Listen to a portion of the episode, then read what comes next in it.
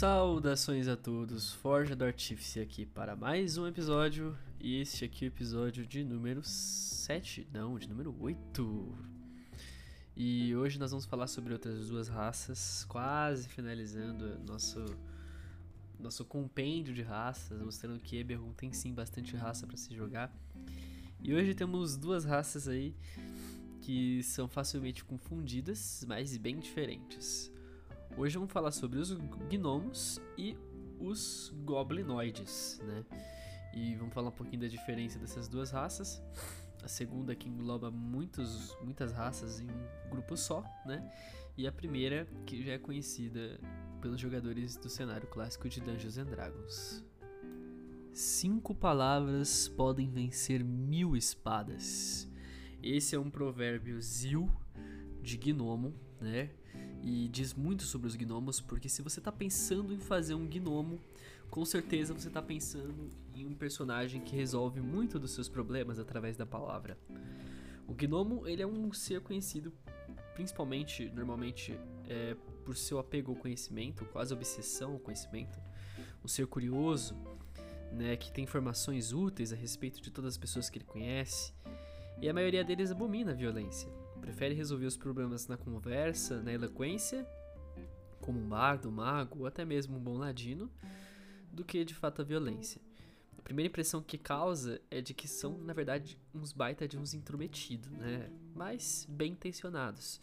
Sempre tentando ajudar, compartilhar uma história e, e, claro, fazendo perguntas que às vezes beiram ao pessoal. Então eles são pessoas que não têm um senso, dá pra dizer assim. Mas geralmente o gnomo jovial ele é amável e só tenta realmente aumentar o seu conhecimento. Mas não se enganem, o que nós estamos falando aqui são dos gnomos. Mas existem os gnomos específicos em Eberron, chamado de gnomos de Zilargo, Zilargo a sua terra, chamado também pelo apelido de gnomos de Zil. Esses daí são os perigosos. Eles são manipuladores, não têm escrúpulos, desde pequenos já estão acostumados com uma boa intriga. Dizem até que os gnomos de Zil têm como intriga o seu passatempo e prefere ele. Toda criança já aprende desde criança a manipular, enganar. Quando chegam à, maior, à maioridade, então, já estão envolvidos em várias intrigas e rixas, né? Algumas que vão ficar pelo resto da vida. Mesmo de bom coração e que tem alguma aspiração nobre, se nasceu em Zilargo, e existem muitos assim, geralmente também usam da malandragem astúcia para tentar conseguir alguma coisa, em vez da honestidade e força bruta. A maioria desses gnomos de Zil, eles pertencem a uma sub-raça dos gnomos do bosque, então se você for fazer um gnomo que nasceu em Zilargo, é, eu sugiro que você então escolha essa sub-raça dos gnomos do bosque, está muito mais ligado à região. O talento dele é natural pelo ilusionismo também ajuda ele a enganar, entreter e até os animaizinhos como guias, né? Cachorros, pássaros e, e mensageiros também, né? Então, se for criar, pensa aí nas tramas qual você e sua família tenha se envolvido. É, o próprio jogo oferece uma tabela na página 24, caso vocês queiram e tenham interesse de usar, né? E o que fez ele sair da terra de Zilargo para vir a Corver, né? Se você veio atrás de conhecimento, se você veio atrás de resolver é, alguma intriga ou é, se você veio trabalhar para um cartel, tem muitas opções, né? E, e casas também de gnomos que existem em Corver. Nas cinco nações, entretanto, é, tem várias gerações né, de gnomos incontáveis.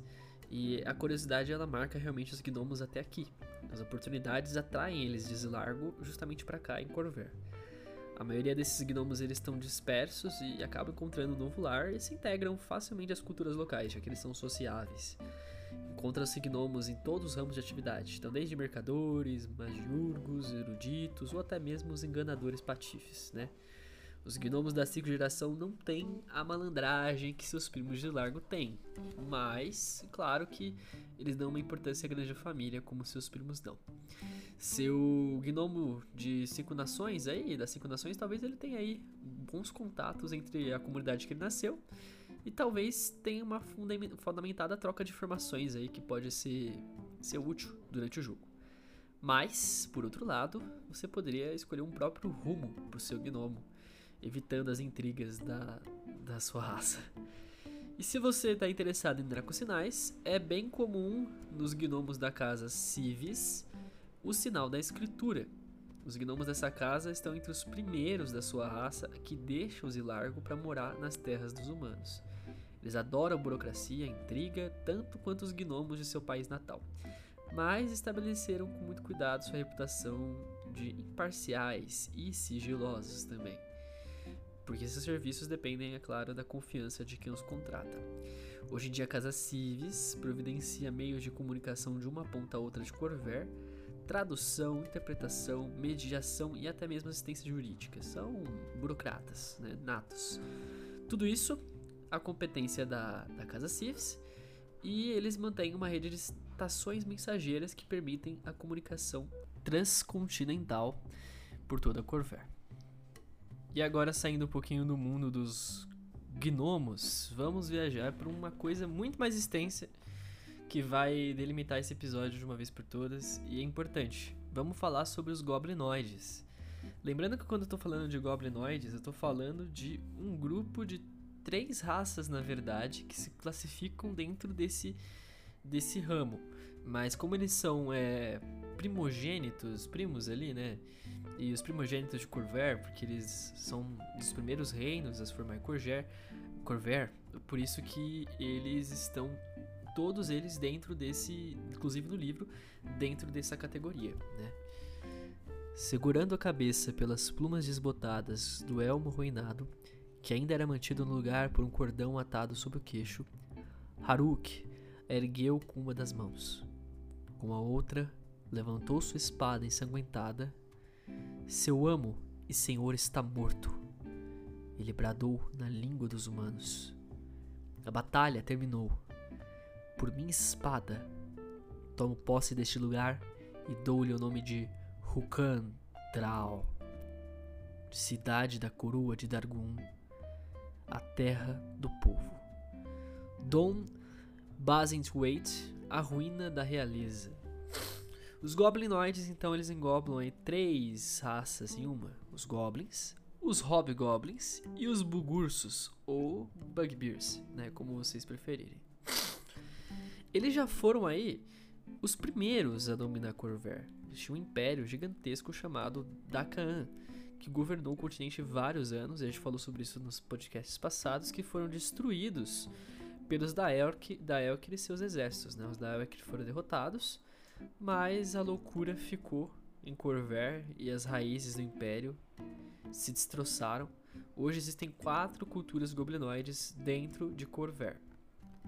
O primeiro deles, os goblins citatinos, é, que vivem na maioria das cidades importantes das cinco nações. Quando chegaram a Corver, os seres humanos escravizaram muitos goblins e construíram as suas cidades em cima das ruínas dos antigos reinos goblins da Kaane. Gallifrey pôs um fim à prática da escravidão, e esses goblins agora são cidadãos, inclusive, das cinco nações. Encontram-se goblins talentosos em todos os âmbitos de atividade, e eles serviram até mesmo na última Grande Guerra. Temos os Galdar. As tribos Galdar surgiram no que restou do Império de Dakani, e os Hobgoblins são líderes dos Galdar, e fazem valer sua vontade sobre seus irmãos goblins e bugbears. A história dos Galdar é por conflito. Quando não estavam combatendo Gallifrey ou até mesmo Zilargo, as tribos geralmente se viravam uma contra as outras. Isso acabou com a última grande guerra. A casa Deneif contratou mercenários Galdar e isso deu um foco às tribos divididas. Um hobgoblin brilhante, Haruk, do qual nós lemos o trecho agora, uniu os Galdar e, sob sua liderança, eles se apoderaram do que hoje é Dargun. O idoso Lesh Haruk ainda é o rei de Dargun até hoje, e muitos receiam que logo ele morra e com sua morte traga um grande caos à região. Seu goblinoide, talvez que tenha nascido em Galdar, mantém ou pode manter uma posição que conquistou por meio da força ou da astúcia, que é algo normal entre os goblinoides. Talvez pode ser um ex-mercenário em busca de aventura, poderia ser um emissário de uma das tribos Galdar, ou até mesmo do próprio rei Haruk, ou até expulso, um exilado da tribo por uma das suas ações contra o rival. Não importa, mas se for construir um goblinoide, pense no histórico que eles têm. Temos também os Margul. Os Bugbears Margul, eles se livraram do jugo dos Galdar tempos atrás, eles faziam parte né, do território, se livraram do, desse jugo e conquistaram o território da Serra do Quebra-Mar, no sul de Dargun.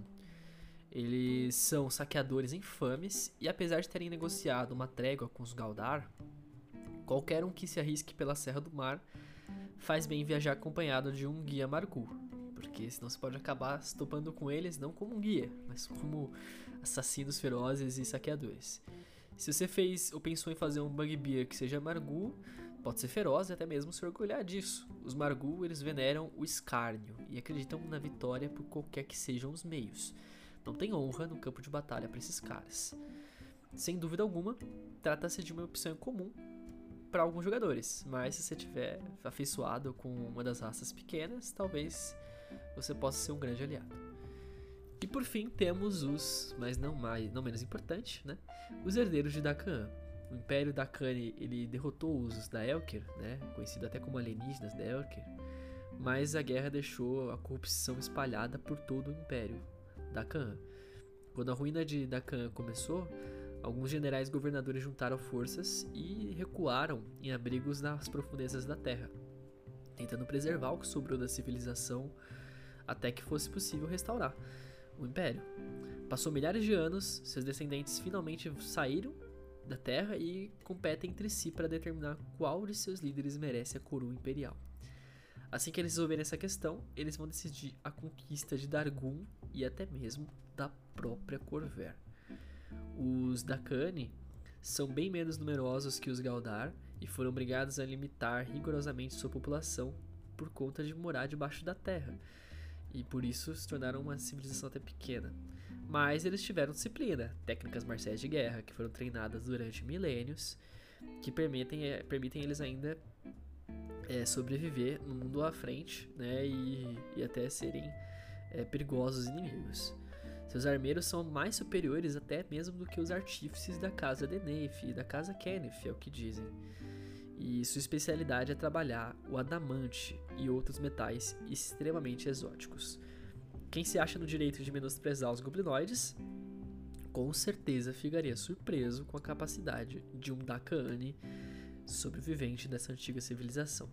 Esses herdeiros são uma sociedade agnóstica que não tem clérigos, não tem paladinos nem druidas, ou seja, não tem religião, e seu foco é a excelência em combate. Seus líderes espirituais são bardos que cantam as glórias passadas. Os goblinoides de Dakan cooperam entre si. Os, go os hobgoblins são os estrategistas e comandantes e costumam ter as habilidades de guerreiros, bardos ou guardiões. Já os bugbears, eles cultivam a fúria de batalha mais para os bárbaros, né? E os goblins são em grande parte artesãos e operários, mas goblins especiais, alguns deles, entram para os Kashdar, o povo silente, e aprendem as habilidades de ladinos, monges ou patrulheiros, né, guardiões. Os Kashdar espalham agentes pelas cinco nações e nunca se sabe quando um goblin citadino, na verdade, pode ser um assassino ou um, próprio espião escondido aí como um citadino. Então, talvez você pode se criar um goblinoide ser de um dos clãs da Kaane que existe aí, né? E no livro ele vai oferecer pra gente, quando vocês forem criar, os traços dos Bugbear, dos Goblins e dos Hobgoblins.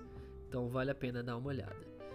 Percebam que não foi falado nada aqui sobre marcas, né? Nenhuma marca é, Draco assinalada, porque não é comum de fato nos goblinoides. Então, se você for criar um personagem goblinoide, tenha isso em mente, tá bom? Então é isso, pessoal. A gente acaba esse episódio por aqui. Falamos sobre duas raças muito importantes. Uma extremamente grandiosa e antiga em Corver, e outra conhecida por sua enganação e sua persuasão nata. Se tiverem alguma dúvida, deixem aqui. E sempre bom acompanhar esses podcasts com o mapa interativo de Eberron para você situar e conhecer um pouquinho da geografia. E a Forja do Artífice está aqui e nos vemos no próximo episódio.